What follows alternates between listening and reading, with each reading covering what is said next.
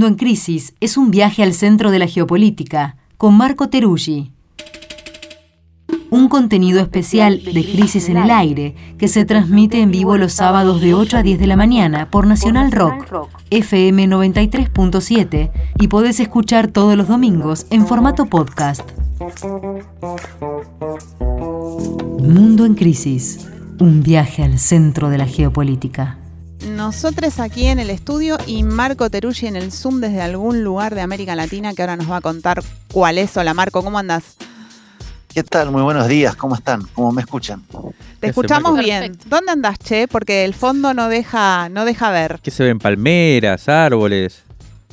Eh, exactamente. Sol. Estoy en el sur de Brasil, donde Mm. hay como una suerte de invierno, que de noche hace frío, pero de día hace calor, en una de las escuelas de formación del movimiento de trabajadores sin tierra, ya de cara a las elecciones de octubre, un poquito conversando con gente acá reunida de la comunicación de América Latina, así que bueno, aprendiendo, actualizando y moviéndome.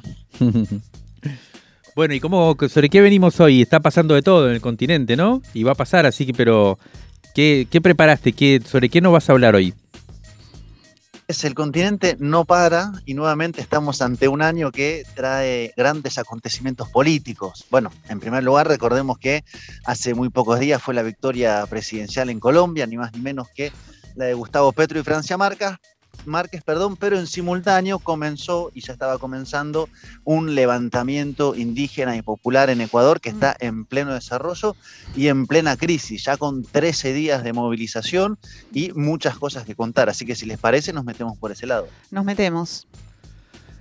Bueno, entonces les voy a hacer una suerte de pequeño mapeo de quién es quién en lo que está pasando en un país donde, recordemos que en el 2019 ya había habido un levantamiento indígena y popular en el sentido de que la conducción principal está en el movimiento indígena y en particular en la Confederación de Nacionalidades Indígenas del Ecuador, y popular en el sentido de que hay otros sectores también movilizados, en este caso, por ejemplo, taxistas, maestros, estudiantes, barrios populares, es decir, en la cabeza política, quien está, digamos, llevando adelante todo el proceso y las no negociaciones hasta ahora es la CONAI, la Confederación, pero en general es un proceso más amplio de movilización.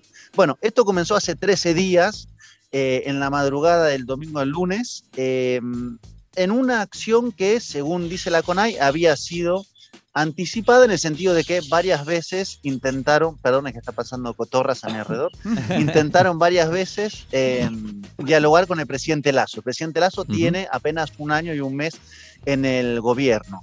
La CONAI no encontró respuestas y salió con un pliegue de 10 eh, reivindicaciones, demandas, que van desde aspectos más puntuales de derechos de los pueblos indígenas a aspectos más estructurales como precio de combustible, insumos para los alimentos, hasta eh, demandas del orden de no expandir la frontera de la minería. ¿no? Hay un conjunto grande de demandas y la CONAI empezó un movimiento que suele darse como en dos tiempos. En primer lugar, cortes de rutas en los territorios donde están las, nacionalidades indígenas y luego proceso de confluencia hasta la capital Quito, que es el centro del poder político. Esto es un poco la dinámica que suele ocurrir, ¿no? Primero en los territorios y después la confluencia hacia la capital, manteniendo en términos generales también los cortes y bloqueos a nivel nacional. Eso es lo que vino pasando y hace unos cinco días aproximadamente la CONAIE ingresó a Quito y ahí comenzó la pulsada más fuerte directamente con el presidente Lazo. En el medio pasaron muchas cosas. En primer lugar, contar que quien encabeza la CONAI, que no es un dato menor, se llama Leonidas Isa, que es un dirigente eh, que se hizo reconocido en el 2019 justamente porque fue uno de los que conducía una de las principales columnas, porque él, su zona geográfica es cerca de Quito, es en Cotopaxi, así que ahí un poco forjó su liderazgo como eh, un dirigente más de perfil callejero, él viene una formación de izquierda en términos generales, universitaria, con algunos vínculos en América Latina, y es quien hoy está encabezando la CONAI porque ganó la presidencia en mayo del 2021. Antes estaba Jaime Vargas y ahora está. Leonidas Isa. A él lo detuvieron la primera noche, un poco no se sabe si hubo un error de cálculo o no por parte de Guillermo Lazo, pero eh, lo detuvieron eh, y estuvo incomunicado 15 horas y eso en lugar de, evidentemente, uno pensaría, en lugar de apaciguar las aguas, pues radicalizó a la CONAI y al movimiento indígena. Mm. Él está al frente. y También, lo también le dispararon, ¿no? En el auto. le Eh, dispararon a la- al, Exactamente. al vidrio delantero del auto justo cuando estaba él ahí con una especie de atentado, ¿no? Exactamente. Y él es la, la- la cabeza más dirigente a la cual apunta, digamos, el gobierno nacional. El gobierno nacional hizo esto que es bastante clásico, que es decir, bueno, hay manifestantes buenos, hay demandas buenas que son legítimas, y luego hay eh, manifestantes que en realidad no son manifestantes, son grupos delincuenciales, que no tienen una agenda de reivindicaciones, sino que, como dijo el mismo Guillermo Lazo anoche, quieren eh, derrocar al gobierno, ¿no? Entonces, esta diferenciación clásica, y él dice, a un sector que quiere negociar le hemos dado respuesta a sus demandas, a otro sector no le queremos dar respuesta porque en realidad no están haciendo una movilización legítima, sino que están extorsionando para voltear al gobierno. Eso está en pleno desarrollo y esta situación de si iba a haber diálogo o no iba a haber diálogo, ayer, como estaba diciendo, tuvo un vuelco, porque había, digamos, una, algunos datos de que efectivamente estaban empezando a ver la posibilidad de conversar, pero ayer salió Guillermo Lazo y dijo directamente, acá no hay diálogo Mm. porque no quieren dialogar y por lo tanto vamos a incrementar los niveles represivos. Y salió el ministro del Interior a decir que en la CONAI tenían armas de fuego, por lo tanto iban a tener que usar otro tipo de dispositivos, ya no para repeler, sino para ir contra directamente los manifestantes. Así que es una pulseada muy compleja porque se juegan varios factores. En primer lugar, la CONAI está desplegándose desde muchos territorios hasta la capital, lo cual demanda un esfuerzo logístico muy grande. Luego hace frente a represiones, lo cual implica un impacto interno. Ya hay cinco fallecidos. Hay un fallecido que hay una radiografía que es realmente, eh, eh, no sé, me sale la palabra espantosa medio rápidamente, pero se ve una bomba lacrimógena incrustada dentro de la cabeza, digamos, ¿no? Le dispararon a tres metros de arriba hacia abajo y de hecho se veía el video de un hombre eh, acostado en el piso que le salía humo No. de la cabeza. Cinco muertos, 90 heridos, eh, todo lo que implica, digamos, de, de- de enfrentar las represiones, eso evidentemente genera un desgaste sobre el movimiento que tuvo que hacer ese proceso de irse de zonas selváticas, zonas montañosas hasta la capital. Ahí hay una solidaridad en términos médicos, en términos de alimentaciones, en términos de algunas universidades que abrieron sus puertas para recibirlos, pero evidentemente el gobierno apuesta al desgaste. Mm. Es decir, cuanto más tiempo se queden, cuanto más los reprimamos, cuanto más logremos instalar el discurso de que esos son los que no quieren negociar, que son violentos, que son terroristas, si intentamos romper los vínculos de solidaridad entre el movimiento indígena y un tejido social que lo acompaña, instalamos la idea de que la economía se está deteriorando por eso, bueno, tal vez la CONAIE vaya cediendo y finalmente tengan que retirarse sin mucha victoria. Y del lado de la CONAI no está del todo claro, me parece a mí, cuál es la estrategia hoy, más que, bueno, hay que seguir manteniendo el paro, a ver si con eso se logra eh, que haya una respuesta mayor. La CONAIE como tal no ha hablado de que se vaya el presidente Lazo en términos más directos, ¿no? El- Su planteo no es queremos que renuncie Lazo, su planteo es, son estos 10 puntos y no nos iremos sin eso. Pero, y con esto cierro el primer mapeo, se están moviendo otros actores. Otros actores como, por ejemplo, el correísmo, que el día viernes, el día de ayer, en la Asamblea Nacional planteó eh, que ponían sus cargos a la orden para llevar adelante lo que se llama la muerte cruzada. La muerte cruzada es que la- en una mayoría de legisladores, 92, ponen sus cargos a disposición y eso implica que hay votación nuevamente de la Asamblea Nacional y nuevamente del Poder Ejecutivo. ¿no? Los dos grandes poderes, legislativo y presidencial, tienen que ir nuevamente a elecciones.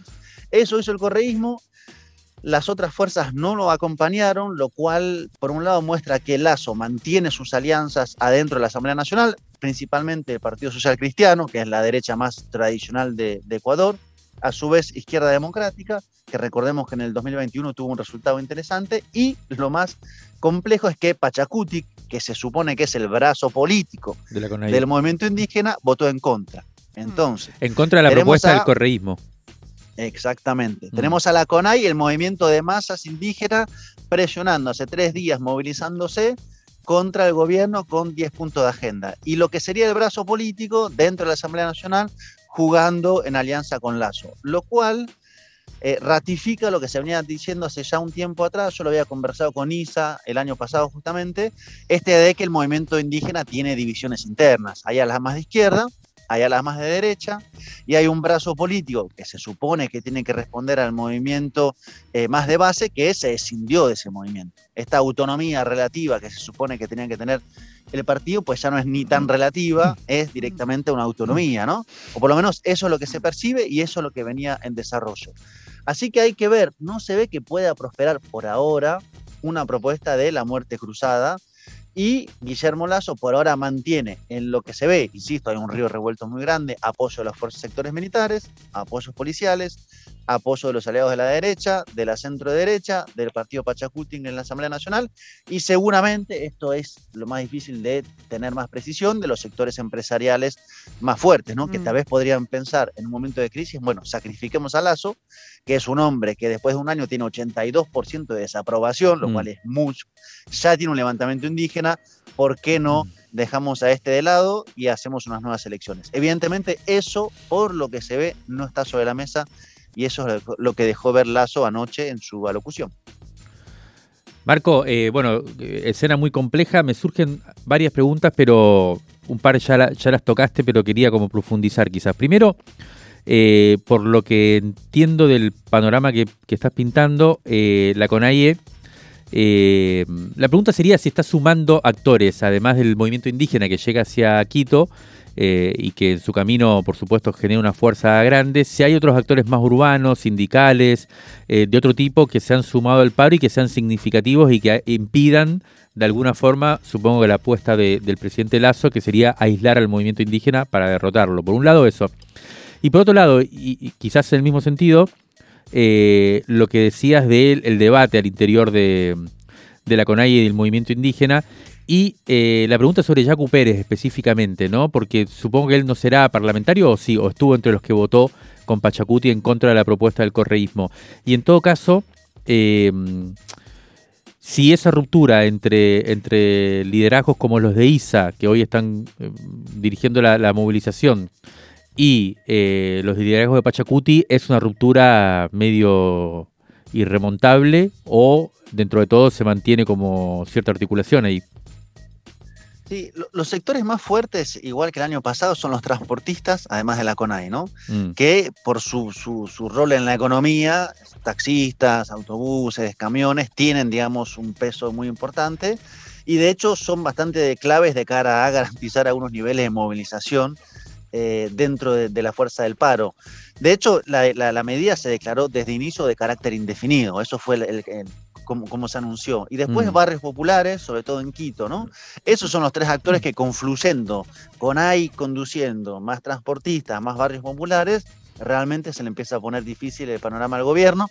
Y en términos sindicales no hay tanta fuerza, según tengo entendido, en general en una economía tan informal como la de Ecuador. Pero bueno, no es el movimiento indígena solo, cuanto más trabaje sobre su solidaridad y las alianzas, más fuerza tiene, por eso justamente el discurso es criminalizar, por ejemplo, diciendo, bueno, ahora por culpa de los bloqueos la gente no va a tener acceso a, por ejemplo, el gas porque ya no puede llegar a la capital, ¿no? Esta idea de empezar a enfrentar a la población. Ayer, de hecho, hubo una movilización, una concentración de los sectores contra la CONAI, a los cuales se sumó la policía, dicho sea de paso, ah, ¿no? Esa es la pulseada, digamos. Es por el tiempo, por la legitimidad y por el desgaste. Si la CONAI logra mantener solidaridad y alianzas, creo que, y recursos, logística, creo que puede sostener eh, un tiempo más. En segundo lugar, Jacu Pérez, él se escindió, armó su propio movimiento que se llama Somos Agua, mm. Eh, y no ha tenido una gran envergadura dentro de, este proceso. Incluso hubo una imagen en la cual fue rechazado cuando llegó una movilización. Yo, eh, nuevamente, cuando conversaba con Isa el año pasado, después hay que actualizar todo muy en fino, ¿no? Pero él, mm. su caracterización era, hay una disputa en el movimiento indígena, hay sectores más de izquierda, de tradición de izquierda, hay sectores más de tradición sindicalista de alguna manera, eh, reivindicativos, y ahí lo situaba un poco a Jaime Vargas, y finalmente hay sectores más con tendencia a alianza con la derecha. Y ahí él lo situaba Yacu Pérez, ¿no? Mm. Desde la elección en la cual había ganado Lenín Moreno, eh, donde Yacu Pérez se había volcado a favor de Lazo, hasta la elección del año pasado, eh, la caracterización es, en términos de alianzas políticas, Yacu Pérez forma parte de quienes con Pachacutic tienen más eh, la lógica del anticorreísmo, que tal vez sea una manera de camuflar porque hay alianzas casi sistemáticas con sectores de la derecha. Entonces ahí hay que ver, digamos, qué va a pasar con eso, porque realmente es como complejo la decisión entre el instrumento político, que es el que puede aspirar a cargos electorales, por ejemplo, y el movimiento más en términos, entre comillas, de base, por decirlo de alguna manera, porque no solamente comunidades o nacionalidad, digo, hay, hay toda una, complejidad organizativa de la CONAI. Eso no se sabe si habrá posibilidad de, repensar cómo se articula y cómo se va dialogando en conjunto, pero hoy se ven dos discursos diferentes. uno de los jefes principales de Pachacuti hablando contra el correísmo y Leónidas Isa sin ningún discurso contra el correísmo. ¿Quién, ¿quién, es el uno de los principales eh, referentes de Pachacuti? Marlon Santo. Él grababa un discurso ayer diciendo no vamos a permitir que el correísmo intente aprovecharse de nuestras movilizaciones eh, para construir su agenda política. De hecho, en su comunicado eh, que sacan ayer para decir por qué no van a votar a favor de la, de la muerte cruzada, dice, Pachacutic no permitirá que el correísmo se aproveche de la movilización y se tome el poder. Mm. Ese discurso es el discurso de la derecha. Leonidas Isa dice, nosotros luchamos contra el neoliberalismo, luchamos por las demandas de los pueblos indígenas, luchamos por las demandas en general de todo el pueblo pobre. Son dos discursos, digamos. Entonces, esa decisión es, claro, muy compleja. Si uno ve, por ejemplo, el tuit de Rafael Correa, que lo estaba revisando recién, él sube este comunicado de, Pachacuti que dice, claro, hay gente que todavía nos pide que nos aliemos con ellos. Mm. Incluso dice, hay gente a nivel internacional que pide que nos aliemos con ellos. Pero claro, la diferencia es entre el brazo político y la dirigencia hoy encabezada por ISA. ¿El objetivo de la derecha cuál es? Sacar a ISA y poner una conducción mucho más dócil. Bueno, Marco, interesantísimo. Se nos concluyó el tiempo. Mañana vamos a seguir, si te parece, eh, el tema de cerca en nuestro newsletter dominical, eh, en donde eh, van a poder encontrar esta intervención tuya en formato podcast. Y además vamos a sumar seguramente más noticias sobre el tema, pero de movida, muy interesante lo que plantea acá la CONAI en Ecuador. Creo yo que debe ser el, el sujeto indígena, la organización indígena hoy más importante de América Latina. Eh, para seguir de cerca el, lugar de ISA, como bien planteabas, eh, en esta discusión, que creo yo, por un lado, tiene un sector que, se jugó por el correísmo, incluso en las elecciones del año pasado, ¿no? Antes mencionabas a Vargas, otro sector que, como decís vos, tiene más afinidad quizás con sectores eh, de la derecha o del liberalismo, y eh, Isa que logró mantenerse como referente del movimiento en su conjunto indígena y hoy está conduciendo esta, esta especie de levantamiento. Así que, y esto, todo esto se da también en el marco de la estela de lo que deja Colombia, como decías al principio, ¿no? ¿Qué va a pasar con esto? Un proceso que, que va a avanzar en otros términos, ya no electorales, sino a partir de la movilización popular, o no, o va a ser reprimido, sangrientamente, como parece apostar Lazo. Eh, la seguimos mañana, si te parece, y esperamos tenerte por acá pronto. ¿Cómo no? Ya mañana la conversamos y bueno, atentos a cómo evoluciona porque en Ecuador cuando el movimiento indígena se levanta pues tiembla el país. Un abrazo Marco. Un abrazo Marco. Un abrazo grande.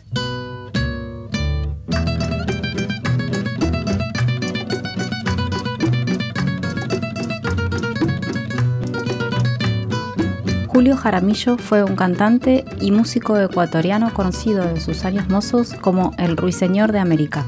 Incertidumbre es el título de esta canción. Mejor hubiera sido